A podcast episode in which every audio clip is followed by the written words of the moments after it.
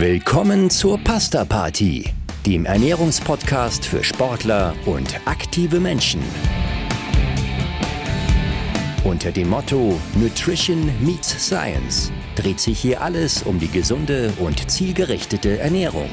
Im Alltag, im Training und im Wettkampf.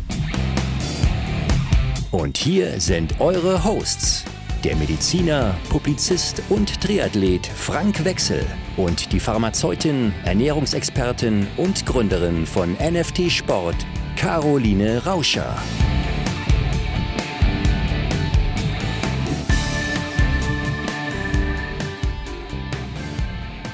Hallo Caro, schön dich zu sehen an diesem verdammt frühen Morgen. Wir nehmen heute mal zu einer anderen Tageszeit auf als gewohnt. Ja, Frank, guten Morgen. Du bist ja Frühaufsteher. Oh je, ich bin eher die Nachteule. Für mich war es heute schon, schon etwas heftig. Ja, ich bin um dreiviertel sechs aufgestanden. Boah, aber jetzt ist auf jeden Fall der Kopf frisch und gut erholt. Das ist sehr schön, denn wir reden über ein Thema, was viele momentan ähm, vielleicht eher so mit gewisser Sorge beschäftigt. Äh, wir sind ja in einer Jahreszeit, wo die Trainingsumfänge massiv steigen und wenn wir mal so in den Ausdauersportarten schauen, äh, eine der Hauptproblematiken, die man da immer mal wieder sieht, ist das Thema Stressfraktur bei diesen ausgemergelten Sportlern, die äh, viel, viel trainieren, auch im Profibereich. Wir reden heute über Knochen. Ist der Knochen des Sportlers besonders gefährdet? Mm, der Knochen oder andersrum gesagt, äh, der Sportler, der intensive Sportler, der intensive Sportler, das hört sich jetzt blöd an. der Sportler, der intensive Sport treibt und sich gleichzeitig suboptimal versorgt, das müssen wir, da greifen wir jetzt ein Mühe äh, vor, der gehört im Grunde ähm, mit zur Risikogruppe äh, der Osteoporose anfälligen äh, Bevölkerungsschicht und ja, soll schon äh, eben gut auch Augenmerk auf die Knochen legen. Man sagt ja eigentlich, Sport stärkt die Knochen, aber man muss äh, gewisse Faktoren beachten und darüber reden wir heute. Ja, wir reden über unser aller Stützgerüst, über das Skelett, über die Knochen. Führ uns mal ein bisschen ein ins Thema. Ja, genau. Die Knochen stellen ja unsere statische Grundlage dar. Und ähm, man sollte sich in dem Zusammenhang vor Augen führen, äh, dass man ab dem 30. Lebensjahr ähm, also dass da schon anfangen, unsere Knochen zu altern und damit natürlicherweise die Stabilität abnimmt. Das ist schon Wahnsinn, findest du nicht? Ab dem 30. Lebensjahr ganz logisch, wenn man es jetzt so sagt. Aber wenn wir uns jetzt so die Sportler da draußen anschauen, ich denke, da sind sehr, sehr viele. Ja, genau, genau. Da sind jetzt halt wirklich sehr, sehr viele dabei. Ähm, um die 30 jenseits der 30, wo man sich aber noch nicht zum alternden Klientel schlussendlich zieht, mhm, mhm, äh, äh, zählt. Also wie gesagt, Alterungsprozesse grundsätzlich, äh, die, äh, die stellen sich ja so ab dem 25. Lebensjahr ein, Knochen ab dem 30. betroffen. So. Und äh, Entschuldigung, das ist der frühe Morgen. Ja. Äh, es ist ja so, äh, Osteoporose, Knochenabbau. Äh, unter Kno Osteoporose versteht man, wenn die Knochenmasse sich übermäßig abbaut, die Belastbarkeit der Knochen sinkt und damit eben äh, das Fraktur, das Bruchrisiko steigt. Und man kann sagen, dass diese Osteoporose zur häufigsten Knochenkrankheit äh, gehört. Ja, okay. Also ich denke jetzt wieder an den Spitzensportler. Hm, wir haben ja zahlreiche prominente Fälle gehabt, wo eine ganze Saison wegen einer Stressfraktur ausgefallen ist. Äh, heißt das wirklich dann auch Osteoporose bei, bei äh, diesen Sportlern oder ist es einfach irgendwie eine Verkettung unglücklicher Umstände, die würdest du es so bezeichnen? Boah, ich würde es jetzt so bezeichnen, ähm, äh, das wirkt, wie wie es wirklich dann äh, ganz konkret eine Ermüdungsfraktur, wo die dann einzuordnen ist, da ähm, kann wahrscheinlich äh, Orthopäde das ganz genauer sagen. Aber wir fassen es jetzt einmal äh, ganz grob in diesen in diesen Bereich mit rein, weil auf jeden Fall ist es ja ähm, liegt eine Instabilität der äh, der Knochenmatrix zugrunde, sonst würde es ja nicht nicht brechen. Vielleicht ist per Definition Osteoporose wieder etwas etwas anders, aber wir nennen es jetzt so ähm, schwindende äh, Knochenstabilität, Osteoporose. Also unter diesem Prozess würde ich jetzt einmal das Thema von unserem Podcast zusammenfassen. Ja, ich glaube, was du ganz wichtig erwähnt hast, ist der Name Prozess. Ja, es ist ein Prozess, es ist ein ja. fortschreitender Vorgang und äh, die Fraktur, die irgendwann festgestellt wird, die hat ja oft keine trauma traumatische direkte Ursache, sondern ist äh, ja das Endstadium dieses Prozesses, dann dass dann einfach irgendwo Schmerzen auftreten und man dann in bildgebenden Verfahren erkennt, oh, da ist ja tatsächlich was kaputt und es ist bis dahin lange unerkannt geblieben, weil dieser dieser Vorgang selber ja auch nicht schmerzhaft ist, äh, bis es dann eben zum Äußersten kommt. Ja, genau, das ist nämlich das Tückische dran, äh, dass eben, wie du schon richtig gesagt hast, der Vorgang per se ähm, nicht, nicht schmerzhaft ist und sich schon lange anbahnt, dass man sagt, ah, eigentlich habe ich die Schmerzen schon ziemlich lange, mhm. hätte ich heute. Halt. Nein, das ist so. Und deswegen finde ich ganz wichtig, das haben wir zum Beispiel in unserem, ja, wie soll ich sagen, in unserem präventivmedizinischen Programm implementiert, ähm, dass man eben Untersuchungen macht, äh, wo man auf biochemischer Ebene schauen kann, äh, ob schon vermehrter Knochenknorpelabbau stattfindet. Also wir machen das nicht selber, sondern das läuft über ein Labor, mit dem wir zusammenarbeiten mhm. in der Schweiz. Und da kann man eben schauen, äh, findet schon vermehrter Knochenknorpelabbau statt. Und äh, das ist im Moment so der allergenaueste Marker auf biochemischer Ebene, weil wenn es in der Bildgebung dann schon sichtbar ist, naja, äh, dann würde ich einmal sagen, dann ist das Kind schon im Brunnen gefallen. Es ist vielleicht noch nicht ersoffen, ähm, ja. aber es liegt auf jeden Fall schon drin. Ja, es gibt Trainer, die sagen, eine ähm, Überlastungsfraktur, eine Stressfraktur eines Sportlers ist immer mein Fehler als Trainer, weil ich das Verhältnis von Belastung und Entlastung nicht richtig erkannt habe oder von Belastung und Belastbarkeit in dem Fall des Knochensystems. Wir wissen, im Ausdauersport werden teilweise erhöhte oder sehr, sehr hohe Umfänge trainiert. Wer ist denn Risikogruppe? Wer ist denn besonders gefährdet davon, dass die Knochen irgendwann schlapp machen? Also zu deiner, wenn ich einmal kurz deine, äh, deine Aussage da der, der Trainer noch mit aufgreifen darf. Ähm, also da muss ich sagen, da kann ich teilweise zustimmen. Okay. Ähm, da kann ich nur teilweise zustimmen, weil natürlich ist die Trainingslast äh, äh, das Spiel zwischen Belastung und Entlastung, ähm, das ist natürlich extrem wichtig äh, für die Performanceentwicklung und auch für die Gesunderhaltung des Menschen, nicht bloß die Knochen, sondern halt auch andere Systeme. Aber was in dem ähm, was in dem Kontext eine ganz wichtige Rolle spielt, und da sind wir jetzt auch schon bei einem Risikopunkt, ist die Energiezufuhr.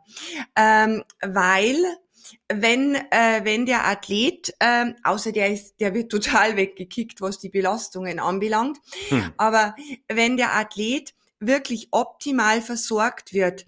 Und zwar so, dass er in diesen harten ähm, Belastungseinheiten in der sogenannten Energieverfügbarkeit ist, genug Energie bekommt in der Belastung um den 24 Stunden rum des Tages, äh, dann leistet man da äh, dieser Thematik Ermüdungsbruch und auch anderen, anderen Prozessen, die eben im Zusammenhang mit, äh, mit Übertraining, Verletzungen etc. stehen, schon sehr, sehr guten Vorschub.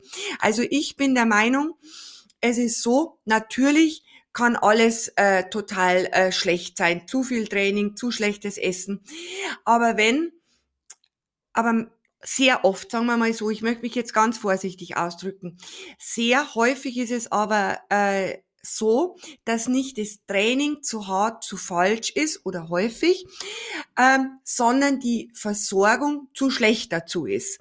Äh, dass man äh, quasi die Versorgung, äh, jetzt sind wir wieder bei unserem Zauberwort, nicht periodisiert, adäquat um den ansteigenden äh, ähm, ja, um die ansteigende Trainingslast. Kann natürlich so sein, wie ich schon gerade gesagt habe, dass es so pervers hoch ist und halt überhaupt nicht zusammenstimmt, mhm. der Mensch überhaupt keine Entlastung hat. Ja gut, dann ist der Trainer äh, äh, schuld. Aber wenn äh, wenn das nicht jetzt so eine krasse Situation ist, dann sollte man natürlich im Training einmal schauen, was läuft falsch, aber gleichzeitig auch die Augen nicht vor dem Thema Ernährung verschließen. Ja, okay. Gut. Also deswegen Risikogruppe, wie du, wie du sagtest, Risikogruppe der Sportler, der nicht ausreichend Energie hat. Wir hatten ja schon, ich glaube, Anfang letzten Jahres diese Sendung gemacht über dieses REDS Genau, genau. Letztes Jahr mhm. war es, oder? Ja, ja, genau. Ne, findet man im Archiv, also da geht es um die, ja, letztendlich chronische Unterversorgung mit, mit Energie und den, äh, die Folgen daraus. Ähm, da haben wir auch damals schon drüber gesprochen, dass das eben zu solchen Problematiken führen kann. Wer, wer gehört denn sonst noch, wenn man es etwas allgemeiner fasst, äh, zu den Risikogruppen? Osteoporose ist ja so ein Thema, was man eher so den Frauen zuordnet erstmal. Ja, leider ist es so. Äh, also die eine Risikogruppe äh, ist halt die Frauen, also einfach geschlechtsmäßig. Vor allem dann ähm, in die, die Frauen in der Menopause, also in den Wechseljahren, ähm, weil da der Östrogenspiegel abfällt. Die anderen Hormone verschieben sich auch. Das begünstigt Osteoporose. Und da muss ich sagen, ja, da haben die Männer jetzt wieder einen Vorteil uns Frauen gegenüber, so im natürlichen Altersprozess, weil diese alten Männer setzen wir mal alt in Anführungsstrichen, die alten Männer, die nicht äh, sehr viel Sport treiben, ähm, bei denen fällt der Testosteronspiegel, der auch in dem Kontext wichtig ist, langsamer ab und auch in einem geringeren Ausmaß. Und deswegen sind Männer im was ähm, was den normalen Alterungsprozess betrifft, äh, in dem Bereich Osteoporose nicht so gefährdet, obwohl beide Sexualhormone wichtig sind für die Bildung und Erhalt von der Knochenmasse. Ja, das ist, glaube ich, eindeutig und bewiesen und jedermann einleuchtend. Ja, ja, ähm, jetzt fällt mir noch was ein zu den sporttreibenden Männern. Mhm. Zu den sporttreibenden Männern. Ähm, Wer sich jetzt diesen letzten Beitrag von uns vielleicht nicht mehr anhören mag oder nicht gehört hat, noch einen Satz dazu. Äh, durch diese schlechte ähm, energetische oder suboptimale energetische Versorgung im intensiven Bereich ist ja auch so, ähm, dass äh, die hormonellen Regelkreise sich verschieben und dadurch eben auch die Regelkreise betroffen sind, die die Sexualhormone betreffen. Und jetzt sind wir bei den Männern, bei diesen sporttreibenden Männern Testosteron schon messbar abfällt und damit eben die Thematik auch in die Knochen reingeht und die Knochen auch dadurch betroffen sind, dass wenn energetisch schlecht versorgt wird, das betrifft jetzt beide Geschlechter, dass dann durch den Abfall des Blutzuckerspiegels in der intensiven Belastung auch dieser vermehrte Abbau stattfindet. Also der sporttreibende Mann kann sich auch hormonell äh, selber aktiv in eine schlechtere Position bringen, indem er sich schlecht versorgt. Ja, Gut, gegen Alter kann man nicht viel tun, ähm, gegen schlechte Ernährung schon. Was kann ich denn noch tun, um der Problematik der langfristigen Knochenerkrankung vorzubeugen? Ja, man kann schon einiges tun. Also jetzt sprechen wir mal äh, die ganz jungen Zuhörer an, wenn wir solche haben, oder die Eltern von jungen Sportlern, Kindern. Ganz wichtig ist zu wissen, dass die Hauptknochenmasse, diese sogenannte Peak Bone Mass, äh, dass die bis zum 20. Lebensjahr gebildet wird.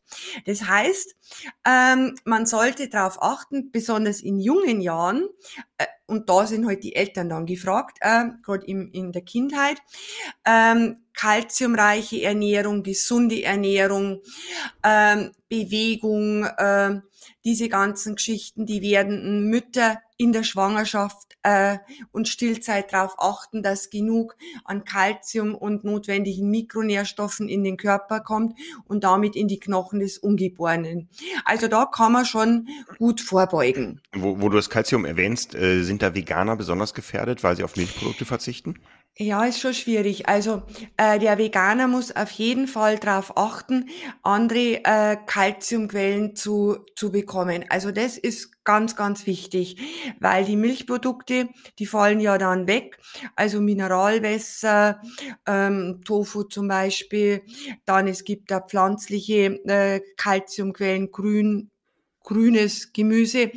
Aber da ähm, würde ich empfehlen, wirklich ganz genau schauen, wo sind potente Calciumlieferanten und es dann auch im, im ausreichenden Maß zu sich nehmen, gegebenenfalls mit einem Nahrungsergänzungsmittel arbeiten, aber hier wieder Vorsicht, auch mit Augenmaß, äh, nicht äh, rein äh, donnern wie blöd, weil zu viel ist nämlich dann negativ für die Gefäße, weil sich das ablagert also da wirklich achtsam sein. Mhm, mhm. Ja, und äh, was wir schon so haben anklingen lassen, das Ganze gilt ähm, auch für werdende Mütter oder für, für ja, werdende Mütter, sagt man, für Schwangere, ähm, weil äh, über die Ernährung ja auch das Kind ernährt wird.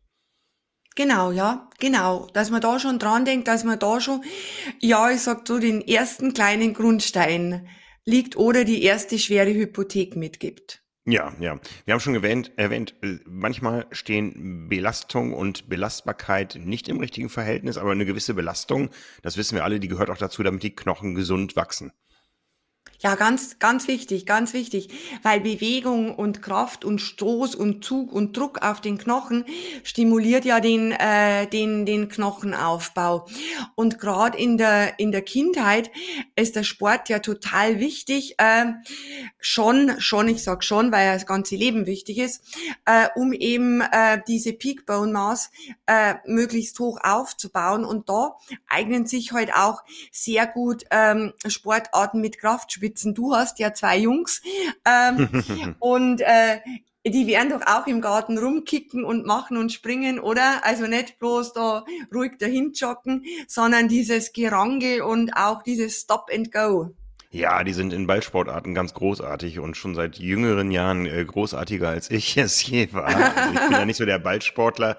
Äh, ich glaube, da mache ich mir bei denen um deren Knochengesundheit ganz, ganz wenig äh, Sorgen. Aber kann man das wirklich feststellen, so wenn man, wenn man Knochenpatienten in, in der Anamnese befragt, äh, dass sie häufiger vielleicht eine unsportliche Kindheit hatten? Ja, also ich habe da schon was gelesen drüber, äh, dass man da durchaus, das kann man durchaus sehen, weil wie gesagt, äh, es, es ist ja messbar, wie, wie hoch die, äh, die Knochendichte ist, wenn das komplette Wachstum abgeschlossen ist. Bei Jungs, glaube ich, ist das ein bisschen später wie bei Mädchen, hängt wahrscheinlich auch mit der ganzen hormonellen Geschichte zusammen, wann das dann genau abgeschlossen ist. Aber ja, da ist wirklich ein, ein fundiert belegbarer Zusammenhang da. Ja. Wo wir jetzt bei der Anamnese sind, ähm, wir haben ja schon so ein paar Risikofaktoren äh, genannt, die von den Sportler sprechen. Gibt es ansonsten noch äh, Risikofaktoren, die außerhalb des Sports liegen? Also um den Sport nochmal zusammenzufassen, entweder ist es äh, kein Sport, weil dadurch die Knochen nicht gefordert und äh, in der Folge gefördert werden, oder es ist manchmal zu viel Sport, weil einfach äh, der Energiehaushalt nicht im Reinen ist. Gibt es weitere Risikofaktoren, die jetzt außerhalb des Sports liegen? Ja, du, da gibt's, äh, da gibt's einige. Also die Kindheit hat man ja schon angesprochen mit Ernährung und Essen. Äh, dann gibt's natürlich ähm, ja sogenannte endokrine Störungen. Was heißt das genau? Das heißt einfach äh, Störungen im Hormonstoffwechsel. Ähm, ja, dann diese genetische Dis Disposition, Geschlecht, das ist halt unabänderlich. Wenn familiär was ist, hat man halt auch einfach schlechte Karten. Ähm, aber was ich jetzt zum Beispiel schon in der Hand habe, ist der Risikofaktor Rauchen. Nie eine gute ist Idee. Ist nie eine gute Idee. Ist nie eine gute Idee. Ähm, dann ähm, der Risikofaktor Untergewicht habe ich ja meistens auch selber in der Hand. In ganz ganz einzelnen Fällen kann man nichts dagegen machen. Ähm, dann ist noch ein wichtiger Punkt, äh, Sonnenexposition, geringe Sonnenexposition, würde ich jetzt einmal sagen, habe ich auch in der Hand, oder? Ja, ja. Wenn ich jetzt nicht gerade im Bunker in der Antarktis lebe, habe ich auch in der Hand. Äh, dann ist noch ein Risikofaktor äh, dieses sogenannte Homozystein. Ähm, das hat man ja schon mal gehört. Hört sich jetzt kompliziert an, ist aber ganz einfach und schnell erklärt. Ist ein sogenanntes Intermediärprodukt, also ein Zwischenprodukt, das bei uns im Stoffwechsel von einer bestimmten Aminosäure entsteht. Und äh, das hat jeder in sich, das kann man auch nicht über die Nahrung aufnehmen, das hat man einfach und wird aber immer wieder abgebaut. Wenn äh, unter anderem die Vitamine B6, B12, Folsäure ausreichend vorhanden sind. So, jetzt wenn ich aber in dem Bereich der Vitamine ein Defizit habe, ähm, zum Beispiel B6, dann steigt eben dieser Homozysteinspiegel an und äh, dieser Stoff beeinträchtigt dann die Quervernetzung der Kollagenfasern, aus dem unsere Knochenstrukturen aufgebaut sind. Und B6 an sich ist auch wichtig für den Aufbau der Kollagenfasern, also der Knochenstrukturen und damit der Stabilität der Knochen. Ja. Also das ist so ein Punkt. Genau. Ja, ja. Wir haben ja schon äh, ein zu wenig an äh, Energie erwähnt als Risikofaktor. Gibt es auch ein zu viel, zum Beispiel im Bereich von äh, Medikation? Gibt es Medikamente, die als äh, sehr häufige Nebenwirkung den Knochenabbau zur Folge haben? Ja, da gibt's einiges, da gibt's einiges. Also diese sogenannten Diuretika, die sind Wassertabletten, die üblicherweise von äh, Menschen mit Bluthochdruck eingenommen werden müssen. Äh, dann Abführmittel, äh, dann ähm, ähm, Antazida, also das sind Mittel, die man bei Sodbrennen einnimmt. Und wenn jemand mit der Schilddrüse Probleme hat, äh, da immer drauf achten, äh, dass eben die Schilddrüse gut eingestellt ist, weil eine massive und lang anhaltende Überfunktion der Schilddrüse eben auch schlecht für die Knochengesundheit ist. Ja, und da gibt's ja. noch viel mehr, aber das sind jetzt mal so die gängigsten. Ja, also gegen ein paar Dinge können wir nichts tun. Äh, wir können unser Geschlecht nicht ändern, die familiäre Disposition nicht ändern, unser Alter. Ähm, naja gut, äh, ich äh, versuche Sind wir froh, dass aber, wir alt werden. ne? ähm, aber was kann man denn tun, äh, gerade im Bereich der Ernährung? Wir wissen, Knochen und Ernährung hängen eng zusammen. Ähm, was kann ich tun, um Knochenschädigungen vorzubeugen. Gerade auch ich als aktiver Sportler. Ich habe ja doch schon so ein paar Problematiken gehabt in äh, der Vergangenheit. Keine Stressfraktur, aber es ging oft immer irgendwo von den Knochen aus, dass es irgendwo wehtat und ich nicht trainieren konnte. Vielleicht habe ich mich falsch ernährt. Klär mich mal auf, worauf hätte ich achten sollen? bevor ich dich kennengelernt habe. Also als Sportler solltest du unbedingt immer darauf achten, wie wir schon mehrmals angesprochen haben, ausreichend Energie zu dir zu nehmen. Mhm. In der Belastung, nach der Belastung, im, am ganzen Tag. Und ähm, was die, äh, was die Basisernährung angeht, ähm, das hatten wir auch schon in einigen Podcasts angesprochen, ausgewogen, natürlich so hochwertig wie möglich. Ähm, und dann bunt wie der Regenbogen. Warum bunt wie der Regenbogen? Weil zum Beispiel gerade im grünen, äh, in grünen Gemüse etc. viel Vitamin K drin ist. K, Vitamin K ist ebenfalls wichtig für die Knochengesundheit. Ähm, dann Vollkornprodukte wegen der B-Vitamine, wegen des Magnesiums. Calcium natürlich ganz wichtig. Ähm, Mineralwasser, Milchprodukte, Tofu, Feigen, grünes Gemüse, dann Kräuter auch. Deswegen auch immer ganz wichtig, wenn man schön kocht, frisch kocht, Handvoll Kräuter drüber, kann man auch auf dem, auf dem Küchenfensterbrett ziehen, Sprossen etc äh, dann darauf achten, dass der Kochsalz, äh, also dass die Kochsalzzufuhr in der Basisernährung, jetzt betonen in der Basisernährung, wenn ich im Sportgetränk was drin habe, ist es ja was anderes, weil da brauche ich es ja akut, weil ich schwitze wie Schwein. Äh, dass man sagt, nicht mehr als fünf Gramm äh, am Tag zu sich nehmen, außer man hat eh schon mit hohem Blutdruck zu tun. Mhm. Dass man da eben aufpasst und da aufpassen, wenn man jetzt jemand ist oder sein sollte, der viel auf äh, Fertiggerichte zurückgreift, da immer Achtung, da ist viel, viel verstecktes Kochsalz drin. Ja, ich glaube, das, äh, das äh, hat sich inzwischen rumgesprochen. Alles, was irgendwo ja. verpackt verarbeitet ist, da ist die Zutatenliste sehr, sehr lang und da kommt dann auch manchmal noch Salz. Ähm, genau, auch über in das den natürlich Würzmischungen. Ja, oh ja. Hm. Da ist Hab auch so viel Mist drin. Ja, ja. Gewürzmischung ist ein ganz, äh, ganz interessantes Thema. Da sollte man wirklich darauf achten. Ähm, das ist ja bei Nahrungs, äh, bei allen Nahrungsmitteln so, die in Packung angeboten werden, dass die, dass die ähm, Häufigkeit oder die Menge, die ähm, ähm, enthalten ist von einzelnen Zutaten in der absteigenden Reihenfolge angegeben ist. Und je höher das Salz da steht, desto gefährlicher. Ganz, ganz, ganz genau, ganz genau.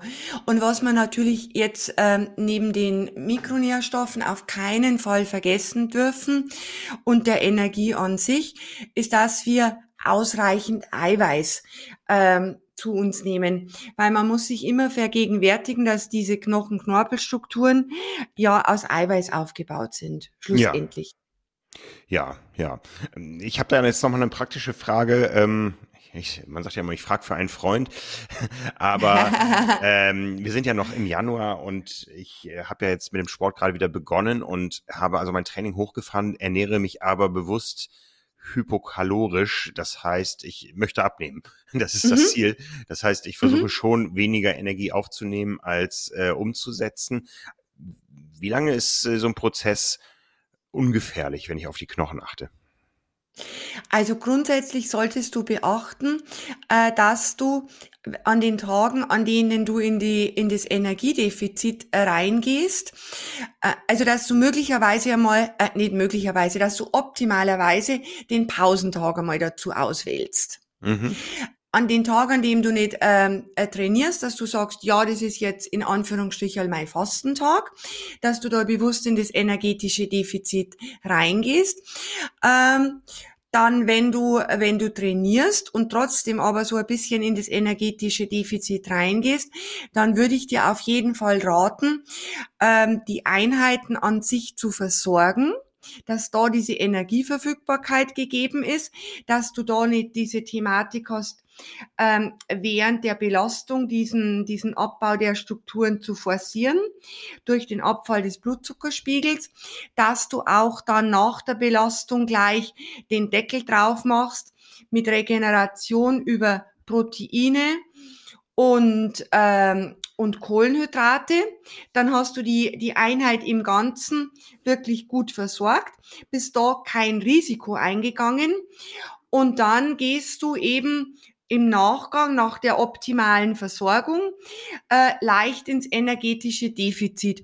Und wir hatten es ja schon äh, einige Male angesprochen, äh, das, das anzustrebende, den anzustrebenden Gewichtsverlust schon moderat zu halten mit maximal 500 Gramm in der Woche. Und da bin ich der Meinung, wenn du jetzt nicht Risikopatient bist, äh, dass man das auf jeden Fall auf jeden Fall machen kann, auch wenn du deine Ernährung eben so zusammensetzt, dass du ausreichend Eiweiß hast und ausreichend äh, die notwendigen Mikronährstoffe, Regeneration, äh, Belastung auch in einem ausgewogenen Verhältnis stehen, dann müsste das passen. Aber der falsche Weg ist, äh, dass du ähm, das Energiedefizit einfach in der sportlichen Belastung generierst. Okay, okay ja, einleuchtend nach äh, dem, was wir vorher besprochen haben. Genau. Ja, neben der Ernährung, ähm, was ist noch wichtig? Wir haben schon gesagt, äh, Sonne äh, ist ein Faktor. Ähm, kann ich die Sonne nicht durch äh, Vitamin D ersetzen in dem Fall? Ja, doch, ich kann sie schon, äh, ich kann sie schon äh, ersetzen, gerade jetzt in den, also bei uns ist jetzt nichts mit Sonne tanken. Und selbst wenn jetzt sonnig wäre, ist der Einstrahlwinkel von der Sonne immer nur so, dass, dass er ähm, nicht nennenswert Vitamin D in der Haut produziert. Also Vitamin D einnehmen, aber, aber jetzt kommt unser berühmtes Aber wieder, Laborwert basiert. Auf keinen Fall äh, da noch irgendwelchen Hypothesen oder wie auch immer Mutmaßungen oder Werten vom vorletzten Jahr äh, substituieren. Ganz, ganz wichtig, immer wertebasiert. Äh, dann Rauchen, haben wir gesagt, braucht der Mensch ja definitiv nicht. Nee. Ähm, und auch seine Umwelt braucht es auch nicht. Und dann der Alkohol, das hatten wir ja auch schon. Alkohol wirklich nur in geringen äh, Maßen, wenn man Alkohol äh, trinkt. Das ist ganz wichtig. Und äh, ja, den, den Mikronährstoffstatus kontrollieren. Nicht jetzt sagen, boah, jetzt habe ich da gelernt, wie wichtig da Kalzium und Magnesium und Vitamin K ist. Jetzt kaufe ich mir da gleich einmal eine Büchse, wo alles drin ist. Mm -mm, auf keinen Fall, weil kein Mensch weiß ja, ob man überhaupt suboptimal versorgt ist. Also messen, messen. Mhm, mhm. Ja, fassen wir mal zusammen für unsere aktiven Zuhörerinnen und Zuhörer und äh, die Sportler. Was sind die Maßnahmen, die man ergreifen sollte? Also für unsere aktiven äh, Zuhörer, die Sportler, die ambitionierten Sportler, immer darauf achten, die intensiveren, querstrich langen, längeren Einheiten adäquat mit Kohlenhydraten schon ähm, zu versorgen. Nach den Einheiten eben, wie wir immer sagen, das äh, Milchmixgetränk, wenn es intensiver wird, dann halt auch strukturiert mit Protein und Kohlenhydraten. Dann ein ganz, ganz wichtiger Beitrag äh, für die Knochengesundheit und auch für die Leistungsfähigkeit ist das Krafttraining. Ähm, dann Einhaltung der Energieverfügbarkeit, also ausreichend versorgen, genügend mhm. essen und äh, wie du ja am Anfang schon angesprochen hast, auf die Balance zwischen Belastung und Entlastung, also ausreichende äh, Regeneration achten und du hast es ja auch gerade angesprochen, ähm, wirklich große Schwankungen im Körpergewicht äh, äh, vermeiden. Wir müssen jetzt dich schon einmal mit deinem Körpergewicht da ein bisschen relativieren. Wer dich jetzt nicht kennt, denkt vielleicht, dass da so ein fettes Moppel sitzt. Äh, das da naja, vor vier Wochen möchte. war das so. ah, nein, Frank, wir sprechen hier bei dir von diesen, von diesen, ich sage jetzt einmal, von diesen typischen ähm, zwei, drei Kilo, die man sagt, oh ja, die möchte ich wieder loshaben. Oder habe ich recht? Ja, pro Monat ist das okay. Nein. Na, Spaß beiseite. Also wirklich nicht, äh, nicht riesen Gewichtsschwankungen, dass man sagt, jetzt futter ich mir 10 Kilo drauf und dann muss das wieder runter. Ja, also diese berühmten zwei, drei Kilo. die, äh, die stellen dann wirklich äh, kein Problem dar. Ja, wunderbar. Da haben wir schon einiges zusammengefasst. Was, was kann man so wirklich unterm Strich zusammenfassen? Bewegung ist wichtig. Genau, Bewegung ist richtig und achtsam mit unseren Knochen umgehen, die sollen uns unser ganzes Leben lang tragen, möglichst bis zum Schluss und nicht ins Pflegebett dann bringen, sondern von der Straße in den Sarg. Ui, das war jetzt makaber. Äh, und ähm, den Start heute wirklich schon im Kindesalter den Grundstein legen und da eben wirklich die Verantwortung an alle Eltern und werdende Eltern und auch Großeltern vielleicht. Ganz genau. Also frei nach dem Motto, Nintendo macht äh, kein stabiles Knochengerüst. Ja, ganz genau, ganz genau. Ja, ich danke dir für diesen frühmorgendlichen Ausflug in die Welt der Knochen und äh, ja, allen da draußen natürlich wie immer, bleibt gesund und guten Appetit. Äh, das äh, sind ja die beiden Themen, mit denen wir uns hier beschäftigen. Wir werden uns weiter beschäftigen. Nächste Woche Montag hört ihr uns wieder. Gebt uns gerne eine schöne Bewertung, wo auch immer ihr uns gehört habt. Und äh, Caroline, dir einen schönen Tag. Er ist ja noch lang. Und vielen Dank für, für das Gespräch. Das wünsche ich dir auch und danke dir. Ciao. Servus, ciao.